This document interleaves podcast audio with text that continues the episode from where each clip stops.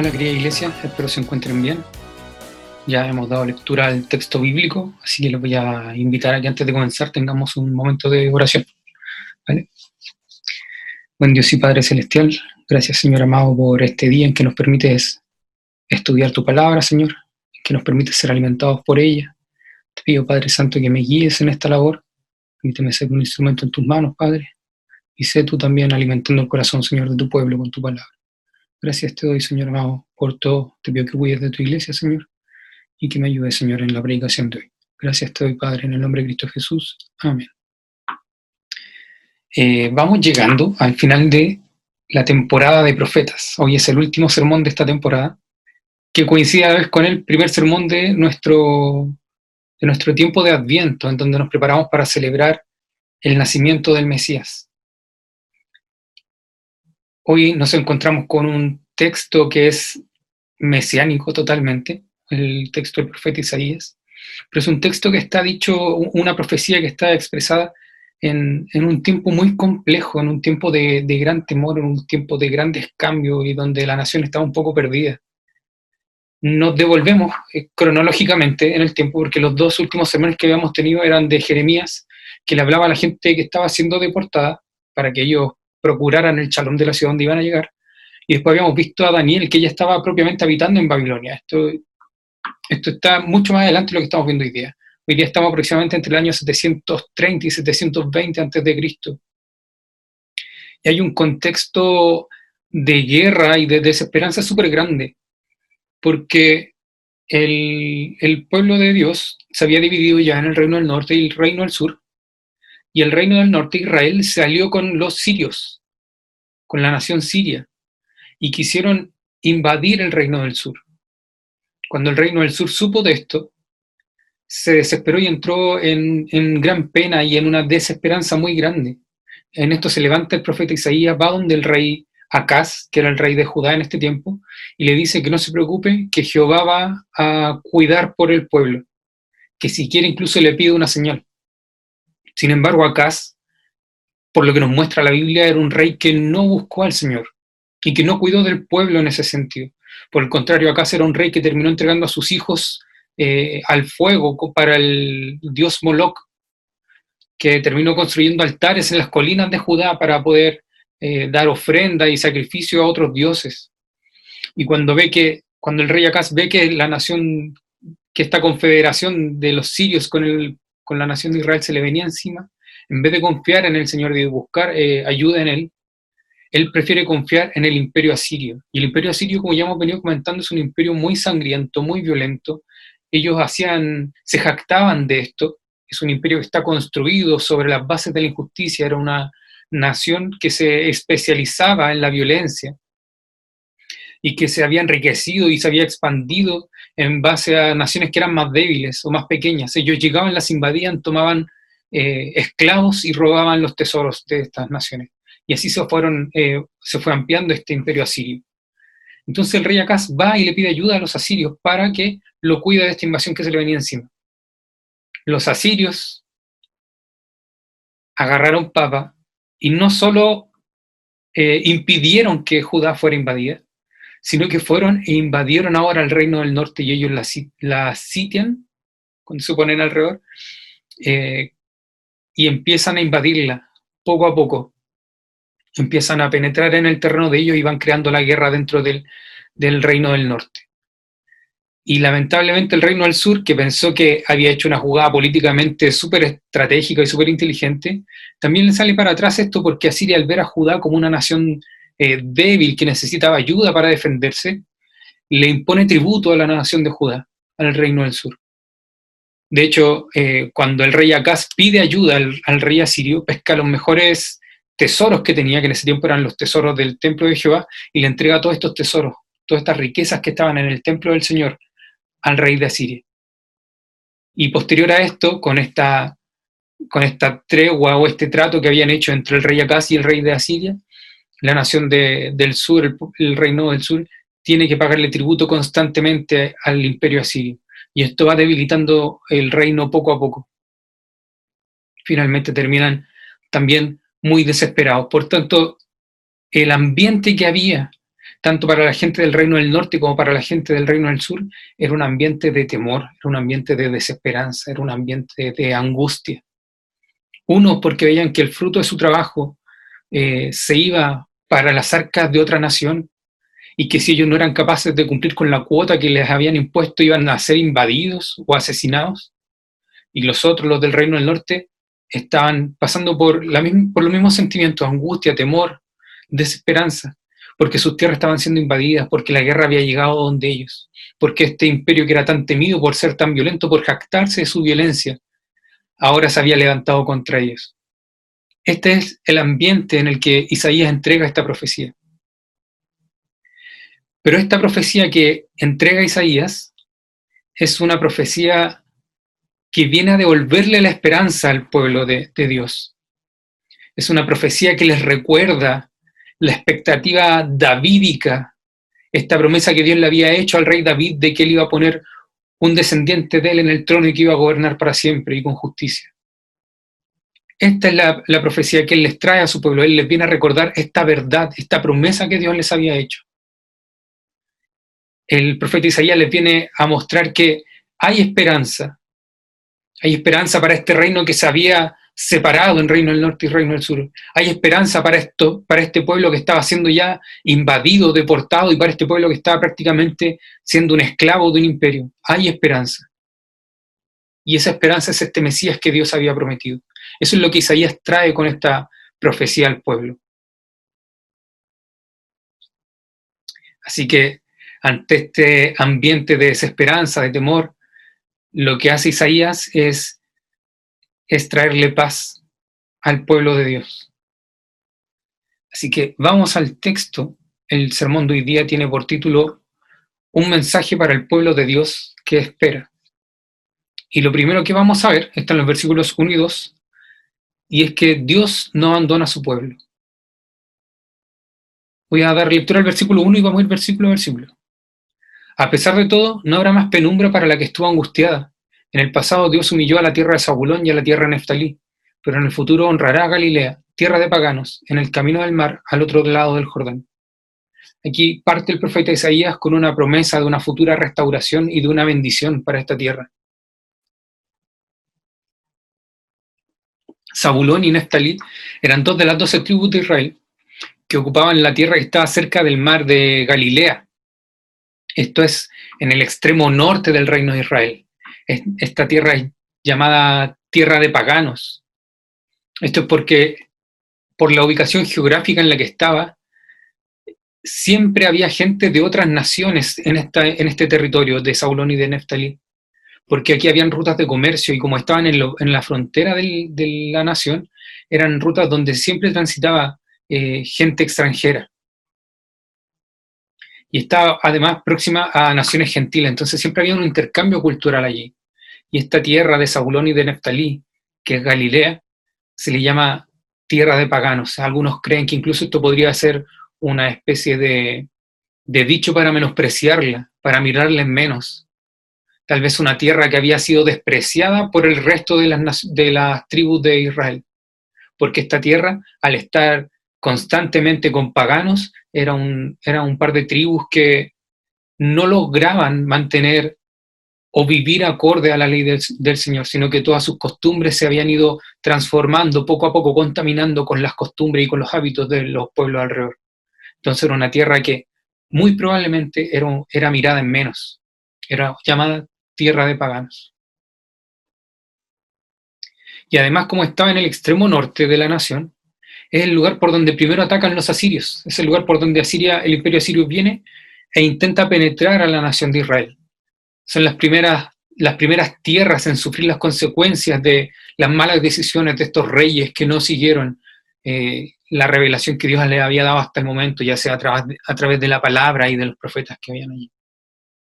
Sin embargo, el profeta Isaías aquí les dice que las tinieblas que han vivido, las tinieblas que ya están viviendo, no van a ser el final, porque Dios mismo va a redimir su futuro. En el versículo 2, el pueblo que andaba en la oscuridad ha visto una gran luz. Sobre los que vivían en densas tinieblas, la luz ha resplandecido.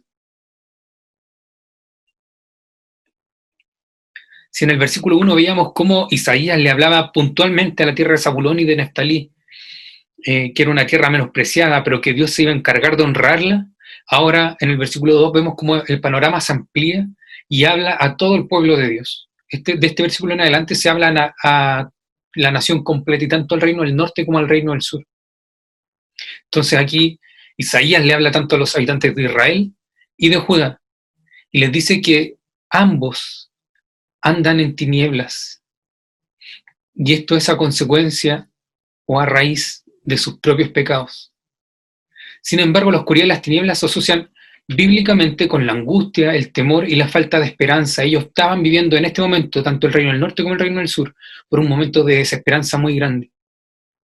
Para que lo entendamos mejor, es como el sentimiento de andar eh, sin un rumbo determinado, cuando uno camina sin saber para dónde, como, como cuando uno camina estando perdido. Eso es lo que intenta transmitir aquí Isaías al decir que ellos andaban en la oscuridad, que vivían en densas tinieblas.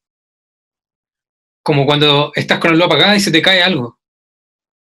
Y por más que lo buscas así a tientas, no lo puedes encontrar al punto de que ya te empieza a afectar anímicamente, al punto de que ya nos empezamos a bajonear. Eso es lo que Isaías le está transmitiendo aquí. A ustedes que han estado por un periodo anímico bajoneado, por un periodo anímico súper fuerte, por un periodo anímico en el que se han sentido desesperados. A ellos le habla Isaías y les dice que eh, la luz ha resplandecido. Dios les dice ahora que sobre ellos que han estado en esta condición recae una promesa, la manifestación de la luz divina. En esto vemos cómo Dios entrega un mensaje para el pueblo que espera, y es que Dios no abandona a su pueblo. Lo segundo que quiero que veamos hoy está del versículo 3 al 5, y es que Dios cuidará de su pueblo. Vamos al versículo 3. Tú has hecho que la nación crezca, has aumentado su alegría. Se alegran ellos en tu presencia, como cuando recogen la cosecha, como cuando reparten el botín. Este versículo describe el cuidado de un Dios soberano que garantiza el crecimiento y la prosperidad de esta nación que ha estado pasándola mal. Y aquí nosotros podríamos imaginarnos que tras una invasión como la que efectuó Asiria, lo normal sería que la nación y su gente hubieran desaparecido por completo, que ellos hubieran arrasado con todos. Pero este versículo nos muestra que Dios es quien se encarga de multiplicar a la gente de su pueblo. Y es Él quien los mantendrá a lo largo de la historia. Su pueblo no va a desaparecer. La angustia va a pasar y habrá momentos de alegría. Eso es lo que nos dice este versículo.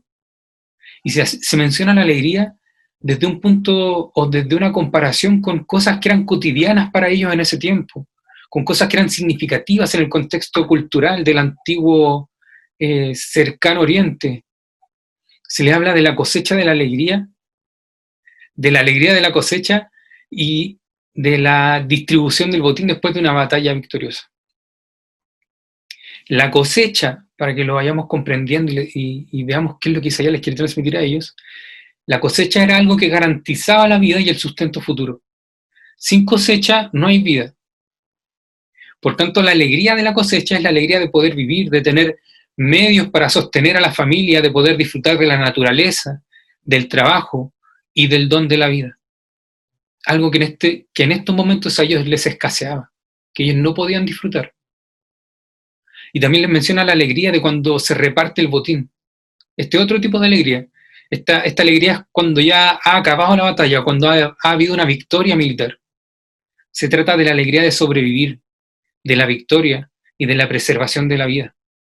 Es la alegría de saber que un gran conflicto ya ha acabado y que se ha sobrevivido. Es la alegría que uno siente cuando se sabe que ya no será necesario ir a luchar al día siguiente, porque la guerra ha cesado.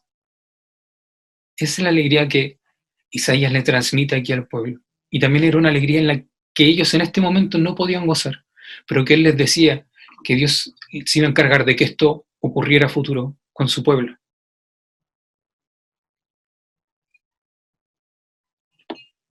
Y les habla de prosperidad también. Sin embargo, la prosperidad que aquí se menciona es secundaria. Lo importante aquí es que Dios es quien la ha traído. Dios es quien ha multiplicado la nación. Dios es quien ha aumentado la alegría. Dios es el enfoque de su celebración. El hecho que Dios sea el que ha dado razón para celebrar significa que pueden mirar hacia el futuro con esperanza, que Dios va a proveer para el día de mañana. Vamos al versículo 4. Ciertamente tú has quebrado, como en la derrota de Madián, el yugo que los oprimía, la barra que pesaba sobre sus hombros, el bastón de mando que los subyugaba. El yugo es una metáfora bíblica para, para hablar de la servidumbre que un pueblo oprimido experimenta en manos de sus opresores. Se menciona en varias partes de esa manera. Por tanto, el romper el yugo es una metáfora para la liberación de esa servidumbre. Una manera de decirles que la victoria sobre aquellos que, que oprimen en este momento a su pueblo va a ser total, va a ser una victoria total. El yugo va a ser quebrado. En este caso, les da la confianza a través del recuerdo de algo que ya había ocurrido en el pasado, que es esa batalla de Madián. Si se recuerdan, esto aparece en el libro de jueces, cuando Gedeón junto a 300 soldados van y enfrentan un gran ejército y los terminan derrotando. Y en ese momento el Señor les recuerda que esto no fue por sus propias fuerzas, sino que fue Dios quien trae la victoria. Por tanto, aquí Isaías les trae nuevamente esto a la memoria. Ellos necesitaban comprender que la victoria está en las manos de Dios y no en sus propias fuerzas. Así que podían descansar en este Dios.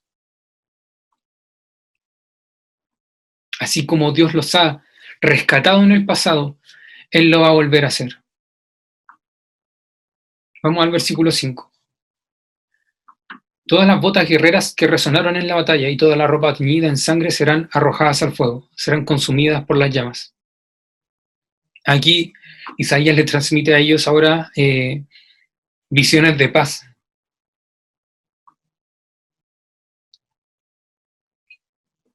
Le transmite a ellos ahora visiones de paz. Ya le ha mostrado cómo Dios es quien cuida de la nación, que Él la multiplica, que Él va a traer la alegría.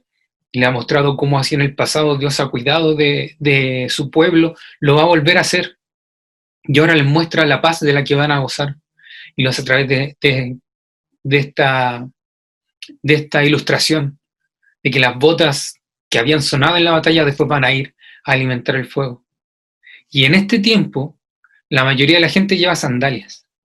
Las botas forman parte del vestuario de un soldado y, son un símbolo de, fuerza, son un símbolo de, de eso, de, son un símbolo militar, de guerra.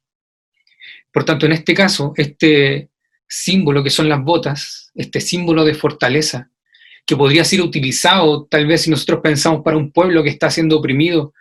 El símbolo de fortaleza después de una batalla podría ser rescatado para que no les volviera a ocurrir. Sin embargo, aquí el profeta Isaías les dice que este símbolo de fortaleza eh, no va a ser necesario guardarlo en caso de que volvamos a ser atacados.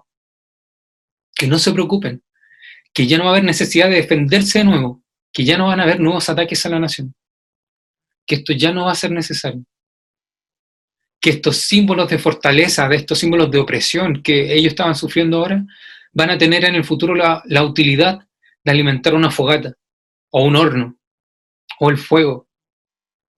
Y recordemos que en esos tiempos no había electricidad, entonces el fuego era algo que se usaba para el mantenimiento de la vida cotidiana. Era algo que se utilizaba para el mantenimiento de la vida. Les muestra aquí que esto que en un momento los oprimió, que en un momento les mostró su propia debilidad porque les mostraba la fortaleza de la nación que lo estaba eh, oprimiendo, ahora ya no va a tener ese significado, ya no va a ser necesario. Que ahora ellos van a poder vivir en paz.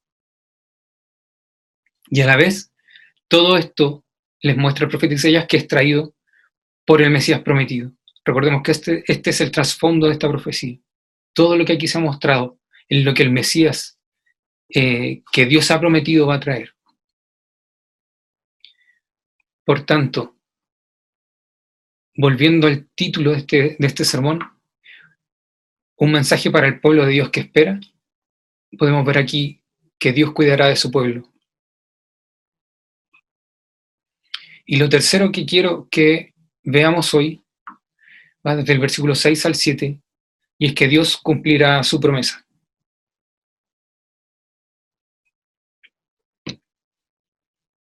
Dice el versículo 6, porque nos ha nacido un niño, se nos ha concedido un hijo. La soberanía reposará sobre sus hombros y se le darán, y se le darán estos nombres. Consejero admirable, Dios fuerte, Padre eterno, Príncipe de paz.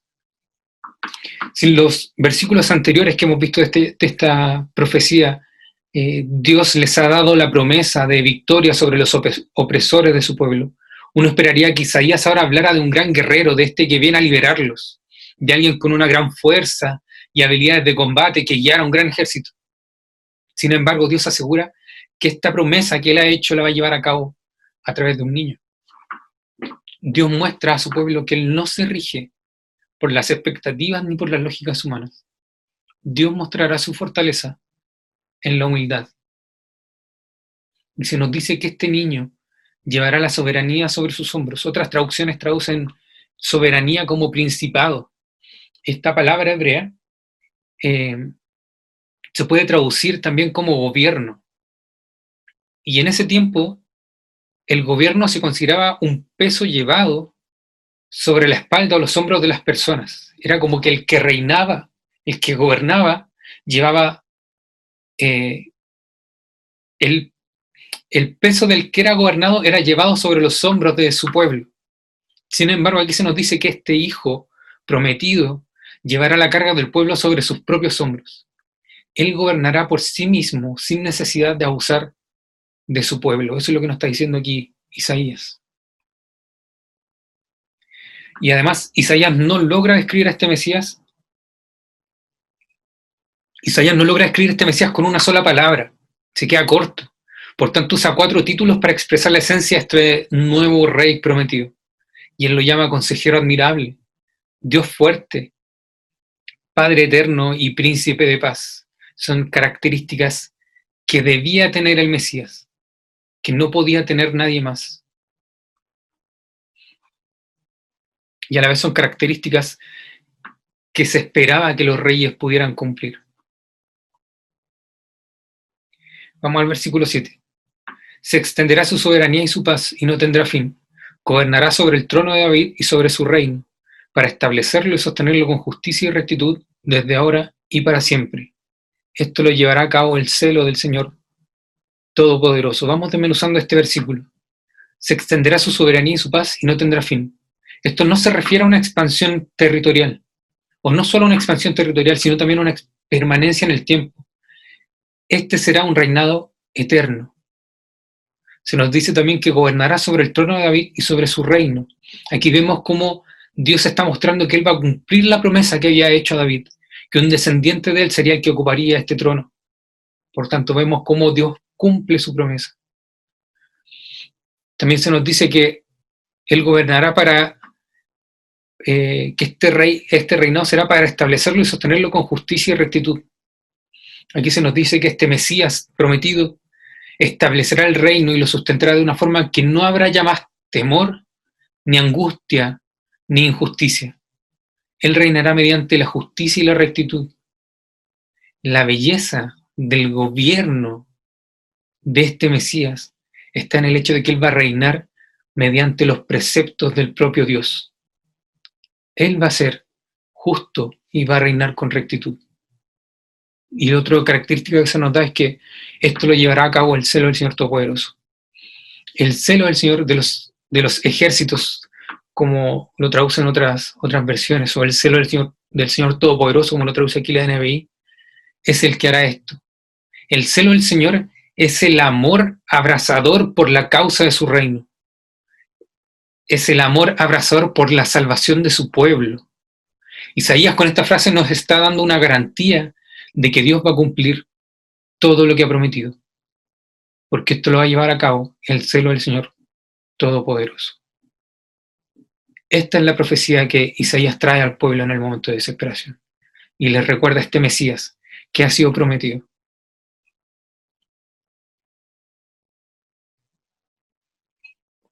Con eso respondíamos la pregunta 1 y 2, se me olvidó decirlo al comienzo, pero todo lo que hemos hablado está ahí. Así que vamos a la pregunta número 3. ¿Cómo está Cristo presente en este texto? Si vamos al Nuevo Testamento, en Mateo 4, versículo 12 al 14 dice que cuando Jesús oyó que habían encarcelado a Juan, regresó a Galilea, partió de Nazaret y se fue a vivir a Capernaum, que está junto al lago en la región de Zabulón y de Neftalí, para cumplir lo, lo dicho por el profeta Isaías. Por tanto, vemos como de un comienzo Cristo es el cumplimiento de esta profecía. Cristo es el niño aquí anunciado por el profeta, que trajo luz a la región menospreciada, que comenzó su ministerio en una tierra de paganos, como era llamada, mostrando así que su ministerio no es para una nación específica, sino que su pueblo se conforma de todo aquel que cree en él. El versículo 2 habla de este pueblo que andaba en oscuridad y que ahora ha visto una gran luz. Cristo es la luz anunciada por el profeta, que le dio un rumbo a nuestra vida, que nos sacó de las tinieblas, del sinsentido de la vida sin Dios y nos guía hoy en nuestro diario vivir. Cristo es el cumplimiento de esta profecía. Cristo es quien ha quebrado el yugo que nos oprimía, es quien nos ha libertado de la esclavitud del pecado y nos ha dado nueva vida. Cristo es el niño prometido sobre el cual reposa la soberanía. Es aquel que en vez de abusar de su pueblo se entregó por ellos porque los amaba, pagando así la deuda que era nuestra. Cristo es el único consejero admirable, Dios fuerte, Padre eterno y príncipe de paz. No hay otro Salvador, solo Cristo. Cristo es nuestro Rey anunciado. Es el único capaz de gobernar con justicia y rectitud. Esta profecía, sin embargo, se ha cumplido en parte, pues el Mesías ya nació y es lo que nos preparamos desde hoy para celebrar el 25 de diciembre. El Mesías ya nació, habitó la tierra de Galilea y fue luz para un pueblo que andaba en tinieblas. Esto ya se cumplió pero esta profecía aún no llega a su plenitud, pues su reino, a pesar de que ya se manifestó en la tierra cuando Él resucitó, aún no está plenamente instaurado en este mundo. Sin embargo, Dios ha prometido por sí mismo que no fallará, que Jesús volverá y traerá con Él la plenitud del reino de Dios, en donde podremos finalmente habitar junto a nuestro Rey, donde ya no habrá pena ni dolor, angustia ni temor, sino que viviremos junto a nuestro príncipe de paz. Si Dios ya cumplió su promesa de traer al, Salvador que nos dio nueva vida, no dudemos que cumplirá su promesa de restaurar también todas las cosas. Cristo va a volver. Cristo va a volver. Y la pregunta cuatro, ¿cómo somos invitados a participar? Como veíamos al comienzo de este sermón, cuando hablábamos del contexto, este era un tiempo de angustia, de temor, de desesperanza. Cuando pasamos por tiempos difíciles nos cuesta ver a Dios en ello. Sin embargo, Dios no nos abandona en esos momentos, sino que aún en esos momentos difíciles Él sigue siendo nuestro Padre, nos sigue cuidando y amando. Y podemos tener certeza de que los malos tiempos también están bajo el control de nuestro Dios. Por tanto, aprendamos a glorificar al Señor tanto en la alegría como en la tristeza, pues nuestro gozo no está en el bienestar o en la comodidad que podamos experimentar en nuestro diario vivir. Nuestro gozo siempre debe estar en Dios y nunca debemos perder la esperanza de que Cristo volverá y restaurará todas las cosas. Por tanto, el primer desafío que la palabra del Señor nos trae es que debemos aprender a gozarnos en Dios debemos aprender a gozarnos en Dios. Y parece algo tal vez muy simple y hasta repetitivo, pero seamos sinceros. Buscamos nuestra felicidad en cualquier cosa. Hemos tratado a Dios como un accesorio en nuestra vida.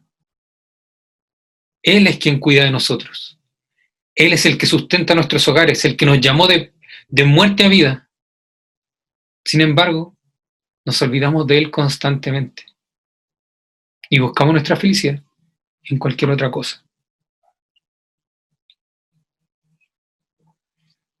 Paul David Tripp, un teólogo que, que he estado estudiando este año, dice que el ser humano no se mueve por instinto, sino por esperanza. Que aquel que se afana con el dinero es porque eh, tiene la esperanza de que la riqueza le darán esa paz y esa seguridad que tanto ansía y que le darán valor a su vida.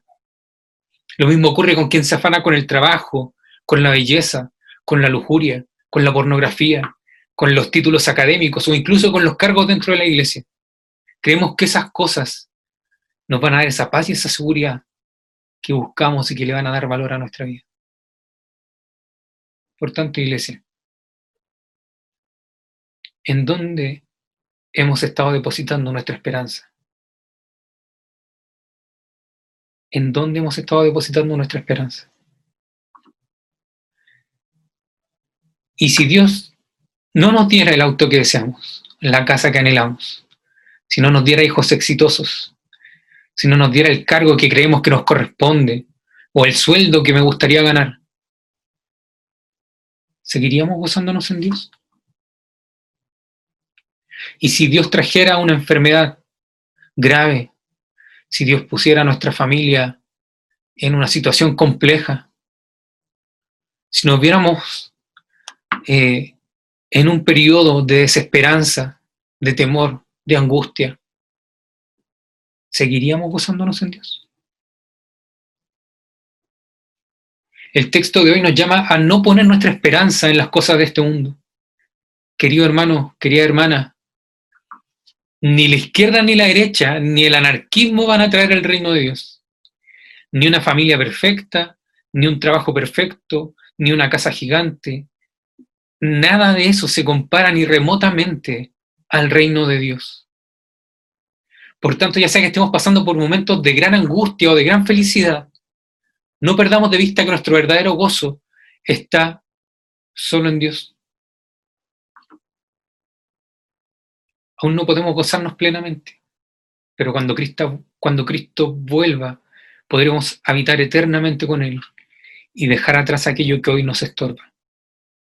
¿En dónde estamos poniendo nuestra esperanza? Espero que sea en Dios y si no es así,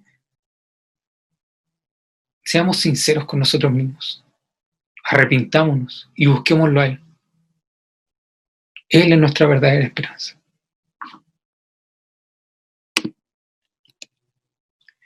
El segundo desafío que la palabra del Señor nos trae es que debemos anunciar esta esperanza a todos ya que hemos podido confiar en esto y descansar en Dios y en que Él va a cumplir esto que ha prometido, en que este Mesías ya se ha manifestado en la historia y que Él va a volver y va a restaurar todas las cosas, entonces nuestra labor hoy día, como iglesia, como su cuerpo, es anunciar esto, anunciar esta buena nueva a todo aquel que necesite de Cristo. No importa el trabajo que Dios te haya dado, ya sea que trabajes con jóvenes, con adolescentes, con ancianos, o con niños, o con ricos, o con pobres, esta esperanza es para todos.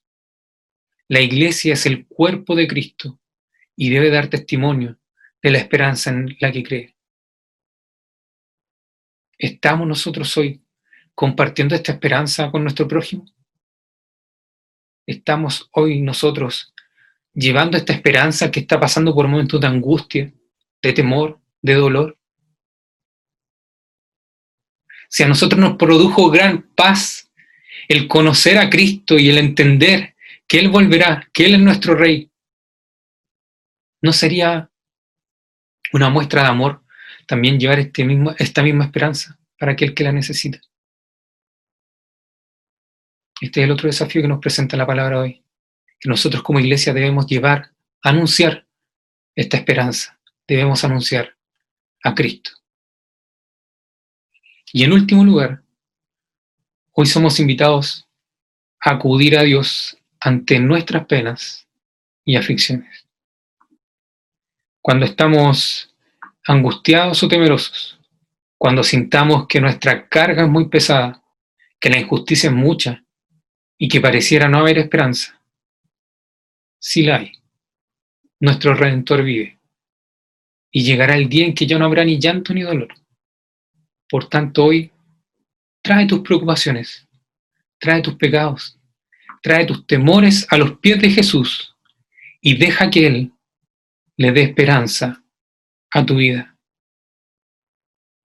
Dios no abandona a su pueblo, sino que cuida de Él y cumple sus promesas. Mi estimado hermano y hermanas, les invito a que tengamos un momento de oración. Buen Dios y Padre Celestial, yo te agradezco, Señor, por tu palabra. Te agradezco, Señor amado, por este mensaje que hoy nos has traído. Te agradezco, Padre Santo, porque nos recuerdas tu evangelio, Señor, porque nos has mostrado cómo en tiempos antiguos tú cuidabas, Señor, de tu pueblo. Y hoy que la iglesia, Señor, es la manifestación de tu pueblo aquí en la tierra, tú sigues cuidando de ella, Señor amado. Te agradezco, Padre Santo, porque nuestra esperanza está en Cristo y no en las cosas que habitan, Señor, en este mundo. Te agradezco, Padre Santo, porque tú, Señor amado, eres aquella esperanza a la que podemos ir cuando estamos afligidos, cuando estamos temerosos, cuando estamos angustiados, Señor amado. Te agradezco porque eres un Dios compasivo, que se preocupa de nosotros y que cuida, Señor, de nosotros. Ayúdanos, Señor amado, a poner nuestra esperanza solo en ti, Señor a ser responsables, mi Dios amado, con todo lo que tenemos hoy a la mano aquí en la tierra, pero no a poner nuestra esperanza ni nuestro gozo en aquellas cosas, Señor, sino que utilizarlas como herramientas a través de las cuales podamos glorificarte. Te pido que nos ayude, Señor, en eso. Te pido, Padre Santo, que ante la injusticia que, que hoy nos molesta tanto, podamos tener una respuesta, Señor, que te glorifique a ti y que te muestre a ti. Permítenos, Señor, llevar esa esperanza en la cual nosotros hoy nos gozamos, a aquel que está pasando aflicción, Señor. Te doy gracias, Padre Santo, por tu palabra. Te doy gracias, Señor amado, por cómo tú has cuidado de tu, de tu pueblo hasta el día de hoy. Ayúdanos, Señor, a confiar en ti y a esperar en ti.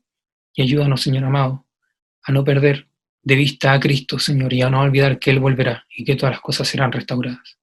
Te doy gracias, Señor amado, porque tú ya cumpliste tu promesa, porque Cristo ya vino a este mundo porque ya nació, porque ya cargó nuestros pecados en aquella cruz y ya venció a la muerte al resucitar, porque Él ya inauguró tu reino, Señor, en esta tierra. Te doy gracias por eso, Señor. Y te pido que nos ayudes, Señor, en este periodo en el que esperamos que Él vuelva. Que seas tú, Señor amado, guiando a tu iglesia, cuidando de tu pueblo. Gracias te doy por todo, Padre Santo, en el nombre de Cristo Jesús, nuestro Señor y Salvador. Amén. Que el Señor les bendiga.